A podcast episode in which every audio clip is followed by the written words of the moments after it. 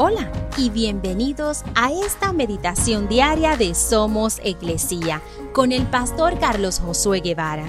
Mi nombre es Magali Méndez y queremos darte las gracias por permitirnos traer esta palabra de bendición a tu vida el día de hoy.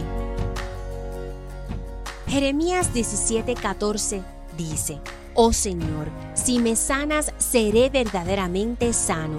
Si me salvas, seré verdaderamente salvo. Mis alabanzas son solo para ti.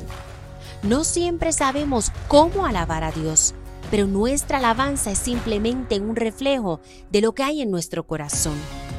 Cantar nuestros brazos con el anhelo de acercarnos de alguna manera a su presencia, experimentamos su amor Jesús dijo que las rocas gritarían si la gente no alababa. Y bueno, todavía no las he escuchado. Eso significa que en todo momento alguien en algún lugar del mundo está alabando su nombre. Sabes, fuimos creados de tal manera que nuestro espíritu se siente impulsado a alabar a Dios. Hay un constante canto de adoración que sube a su presencia.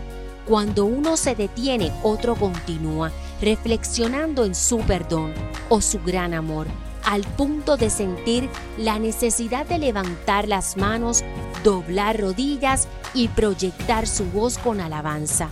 No te pierdas la oportunidad de unirte y alabar a Dios el día de hoy.